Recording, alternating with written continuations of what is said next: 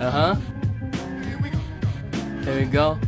呀呀呀呀，哈，My name is Jason，这里是玛瑙电台，为了让你们 listen，这就是我做电台的 reason，呀呀哈，每一天都在忙着搞钱，期待能给你们一场视听盛宴，如果能够得到你们鼓励，这就是我做电台的勇气，呀呀呀呀，嗯哼，欢迎收听玛瑙电台。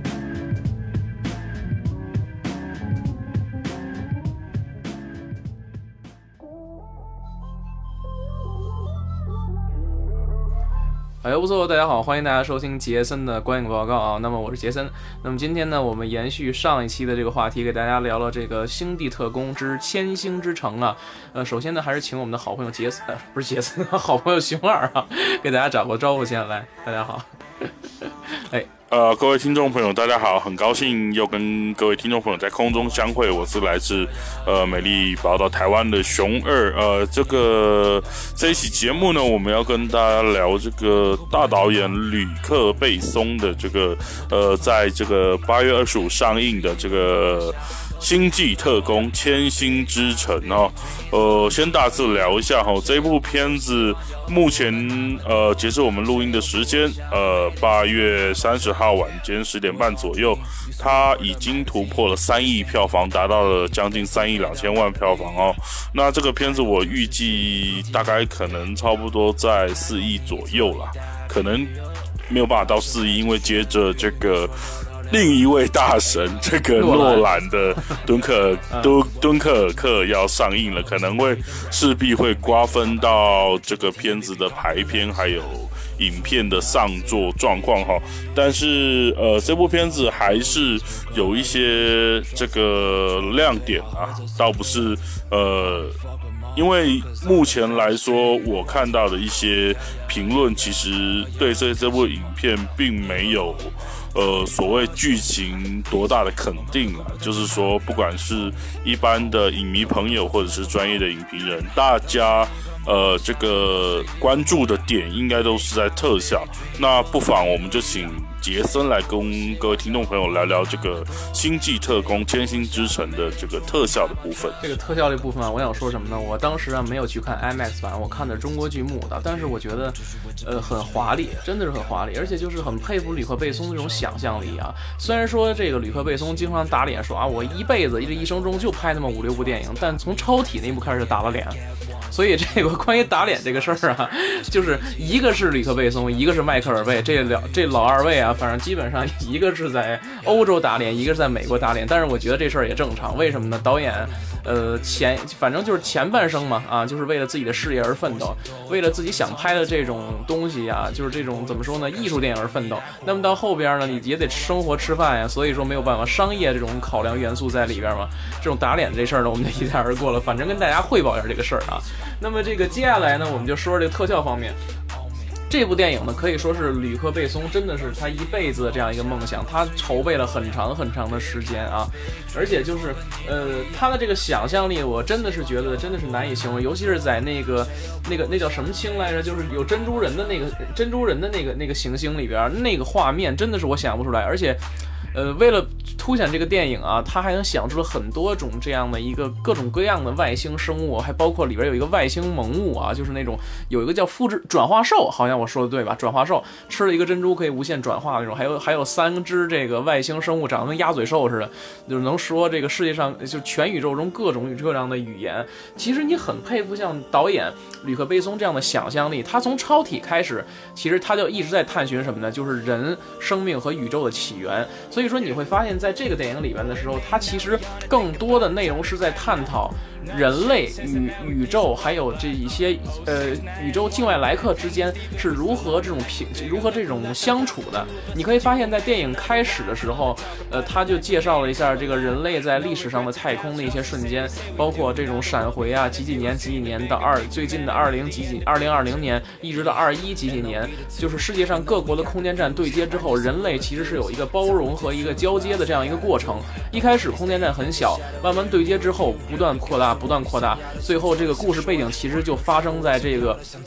空间站对接这方面。到了二一几几年的时候，大家就会发现，当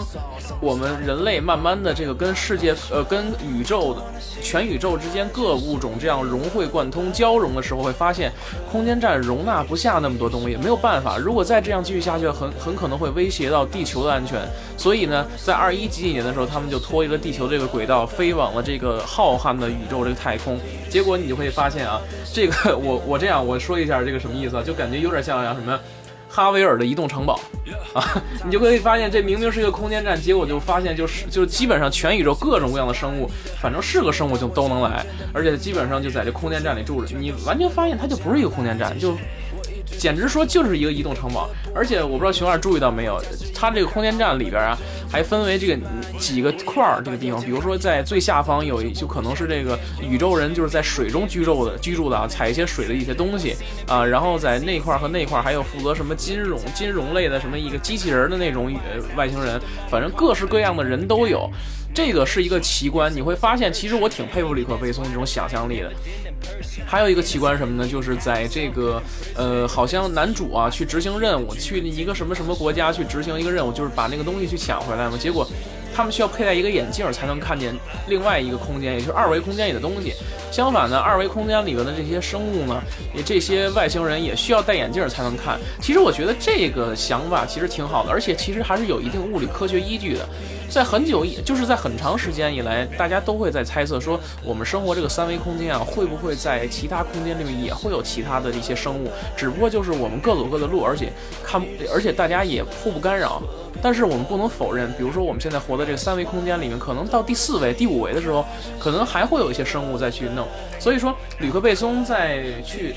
构思这个电影的时候，他更多的其实想到的是。还是想到了人和宇宙之间的一些相处的一问题，以及呢一些他自己对这个宇宙之间的一些理想状态化的一些阐述，包括最后说这个他呃最后这个呃男主人公和女主人公一起帮着这个珍珠星人呀珍珠人，然后呢去构造他们一个虚拟的这样一个虚拟的这样一个城市啊，而且就阻止这个坏上司去。怎么说呢？去杀了这个，消灭这个珍珠人剩余的这些不足的人类，不足的这个人啊，因为他们觉得说，之前我们人类已经为了生存，已经犯下这样的错误。我们觉得可能当时就是有点狂了，可能觉得说，除了我们人类是高等族的高等的生物以外，即使在其他星球内，我们开战了，发现了一些宇宙生物，那可能它也是。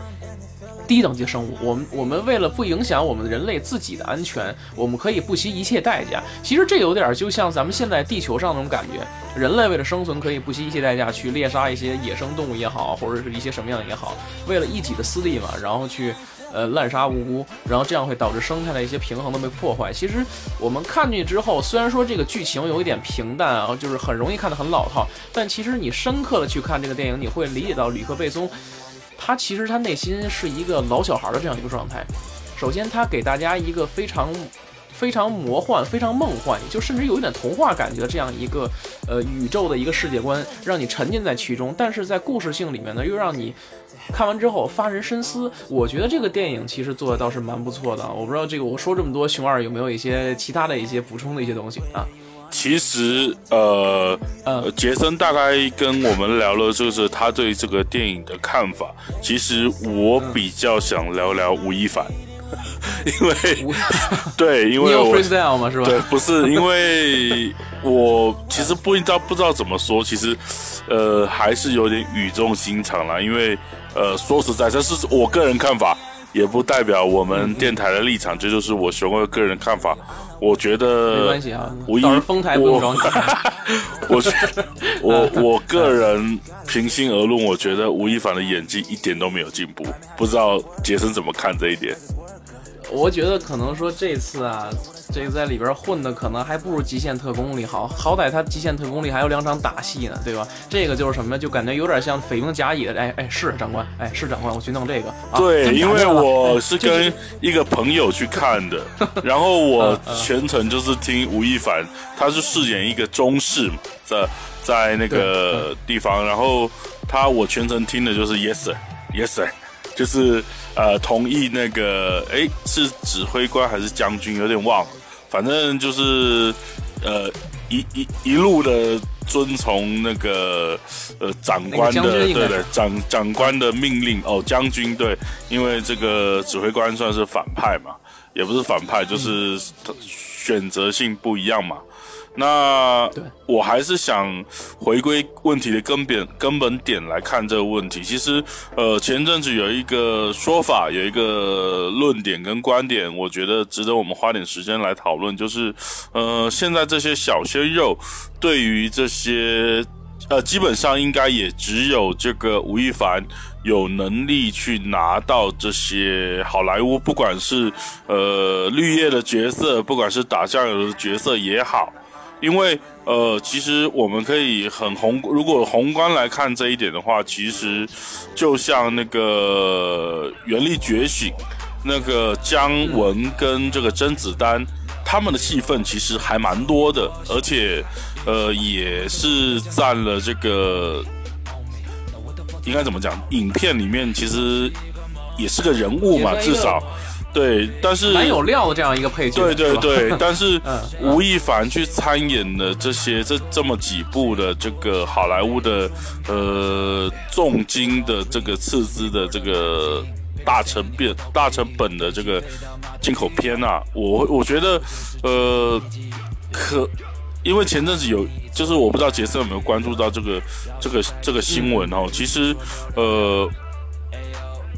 好莱坞在用这些中国的这些流量明星的时候，就像其实吴亦凡嘛，目前也只有吴亦凡有这个能力能拿到这个资源跟角色。但是，是不是这些好莱坞的片方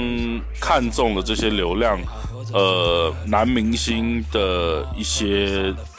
这个带带来的这些票房吧？我觉得这个是值得我们去探讨的一点。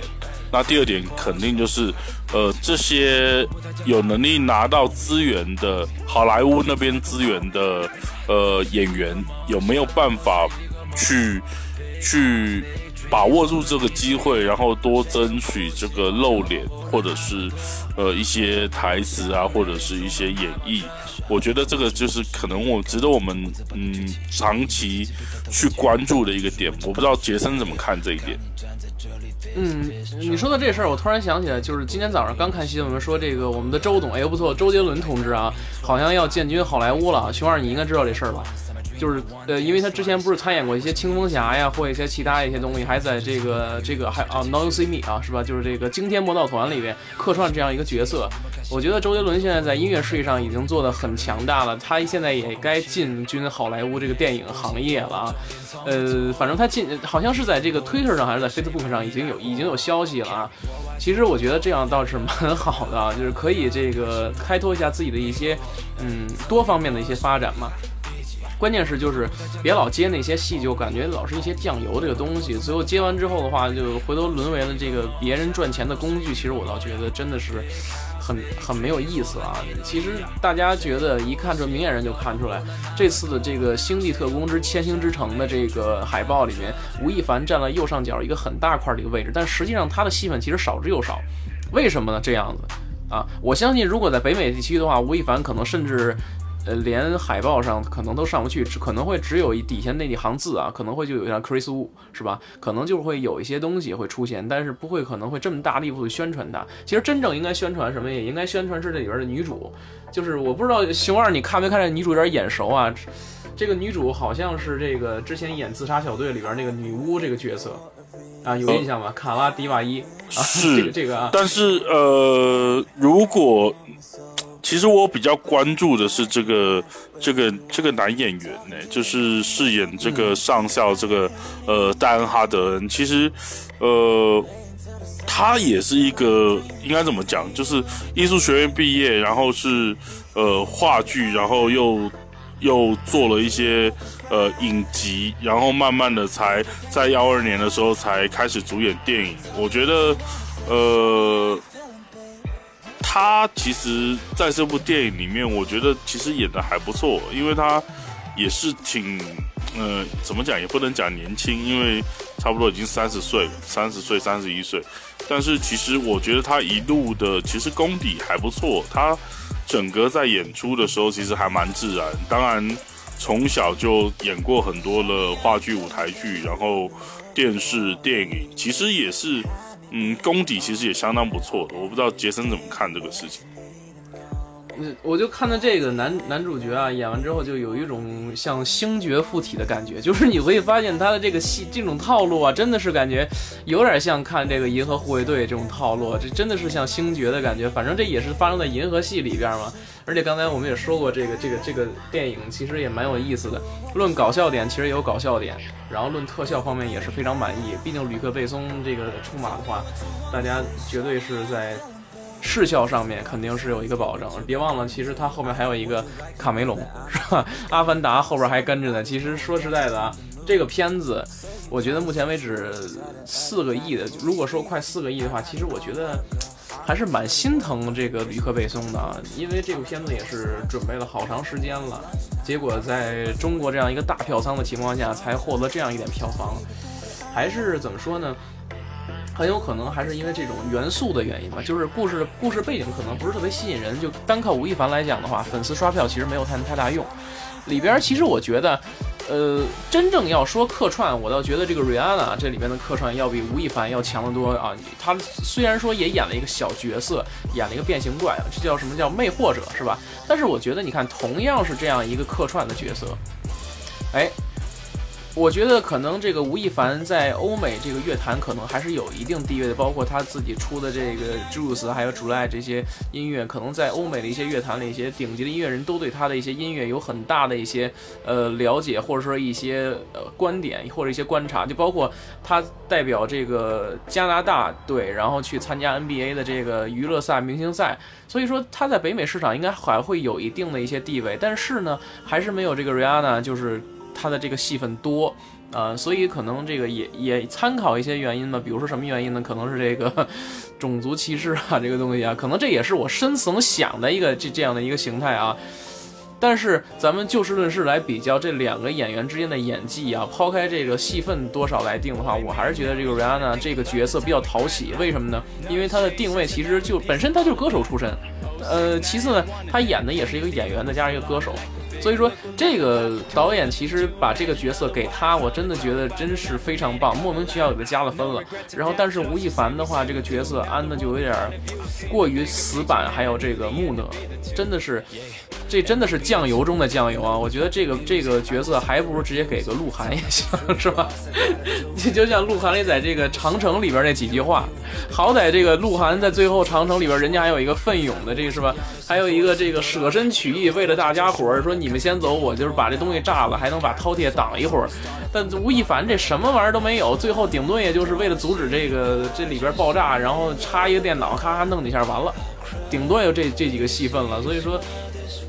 所以说，这个同样是这个里边的这个客串的角色啊，两个人的差别其实挺大的。然后我这个我自己觉得这里边的各种原因呢，大家其实也能很清楚啊。就熊二，你也可以看看这个这个，呃，熊二你的观点是怎样的？我想听你的观点，就包括这个瑞安娜这个事儿啊，你可以你可以给给大家讲一讲。我觉得当然他有这个，应该是有这个，他那个角色其实还蛮吃香的哈，就是呃千千变万化嘛，就是他呃偏方在。在之前的那个一些前期的宣传上面、预热上面也也做了一一版这个 Rihanna 这个变身的这个视频，呃，作为这个宣发嘛。但是问题是我我会比较呃，